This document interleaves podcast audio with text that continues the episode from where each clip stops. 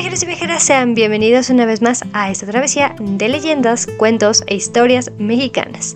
En esta ocasión vamos a relatar una historia bastante interesante proveniente del estado de Chiapas.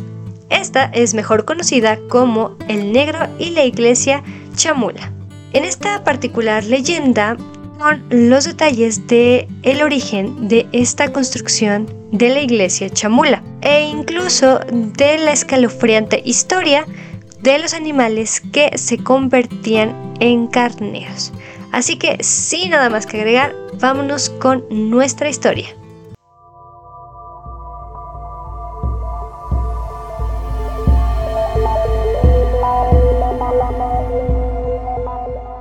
Iniciaremos ahora sí con nuestra historia, la cual nos cuentan los habitantes que desde hace varios años las piedras de los cerros también llegan a escuchar.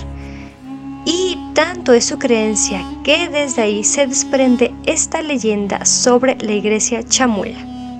En el lugar llamado como San Juan Chamula es un pueblo rodeado de bastante misticismo y también de historias secretas que han cuidado celosamente.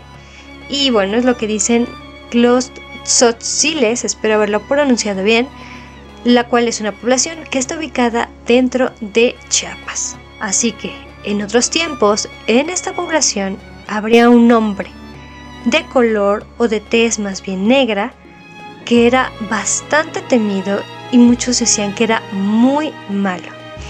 Este guardaba o poseía poderes para causar la muerte a sus enemigos. Además, nadie podía hacerle daño, ya que ni con flechas ni con armas eran suficientes para acabar con este individuo. Ni siquiera le podían causar una herida pequeña, ni la más mínima.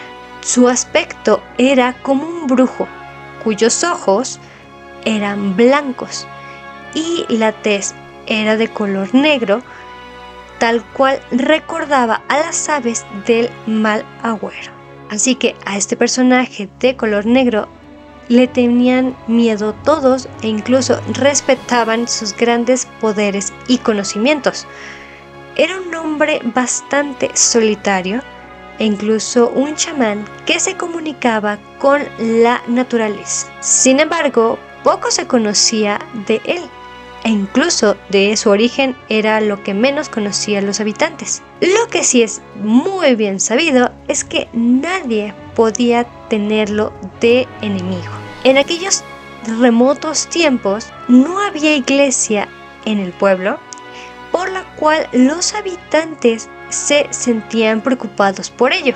Así, varios aborígenes decidieron reunirse y pedirle al negro que los ayudara con sus poderes a construir un templo en el cual pudieran rendir culto a sus dioses. El chamán, al escucharlos y también observar la necesidad de los habitantes, decidió ayudarlos y comenzó a caminar por todo el pueblo, seguido de varios aborígenes. De pronto se detuvo en un punto específico hacia el norte de la cabera municipal. Así que los pobladores nerviosos, pero a la vez también curiosos, esperaban ver lo que los poderes de este chamán podían lograr. Así, este enigmático personaje comenzó a girar en su mismo eje y al mismo tiempo silbar muy fuerte. Fue entonces cuando el silbido comenzó a replicar en las montañas cercanas, devolviendo un eco de dicho sonido. Lo siguiente fue lo más temible. Los asistentes, espantados por lo que sus ojos veían, eran testigos de un acontecimiento que jamás olvidarían. El silbido era un llamado a las piedras de los cerros y éstas empezaron a moverse como si estuvieran liberándose de algo. Las rocas comenzaron a tomar formas de un singular animal, el cual era el carnero. Incluso los animales estaban de dos colores, unos blancos y negros. Esto dependía del color de la roca.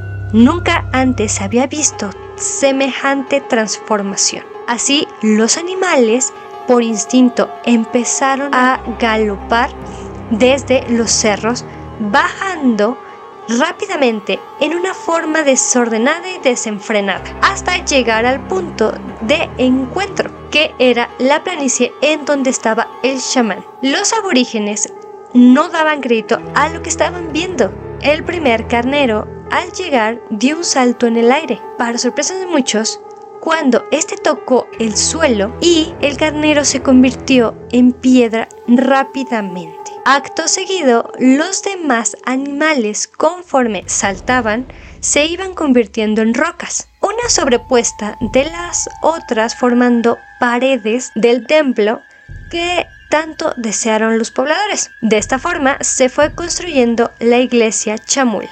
Dicen los habitantes que el chamán, quien silbó hasta terminar la construcción de la iglesia, hizo varios esfuerzos por chiflar a un cerro ubicado en el sur, pero ninguna piedra se llegó a mover. A ese cerro se le conoce hoy en día como, y espero pronunciarlo bien, Shahan Kanvitz, el cual significa en lengua Tzotzil, Cerro de las Piedras Araganas. Este templo se levantó en el pueblo y de hecho es la única iglesia en toda la región de Chamula. Debido a la autoridad y respeto que se debe guardar, son pocas personas ajenas al pueblo quienes conocen su verdadera razón y origen. Así que hasta aquí sería la leyenda del episodio por lo que vámonos con la despedida. Si te ha gustado el episodio de esta ocasión, agradecería bastante si me apoyas con un like en el caso de que estés viendo mi video en mi canal de YouTube, el cual es Legendarium de México. Y también en el caso de que me oigas en Spotify, agradecería también que me apoyaras a compartirlo con demás personas, ya sean familiares, amigos o personas que incluso sepas que les interese este tipo de contenido. Al igual que si no te ha agradado este episodio, no pasa nada, nosotros aquí seguiremos relatando más historias de México. También, si eres un nuevo oyente, te invito a que me sigas tanto en Spotify como en YouTube para que puedas descubrir más leyendas, mitos y cuentos que tiene el país de México antes de irme, me gustaría desearte que tengas un excelente día, una muy buena tarde o incluso una noche. También te quiero compartir mi usual frase, la cual es la siguiente. Las casualidades ni las coincidencias existen. Únicamente existe lo inevitable. Nos estaremos escuchando en el siguiente episodio con un nuevo relato y un nuevo destino. Hasta la próxima. Bye.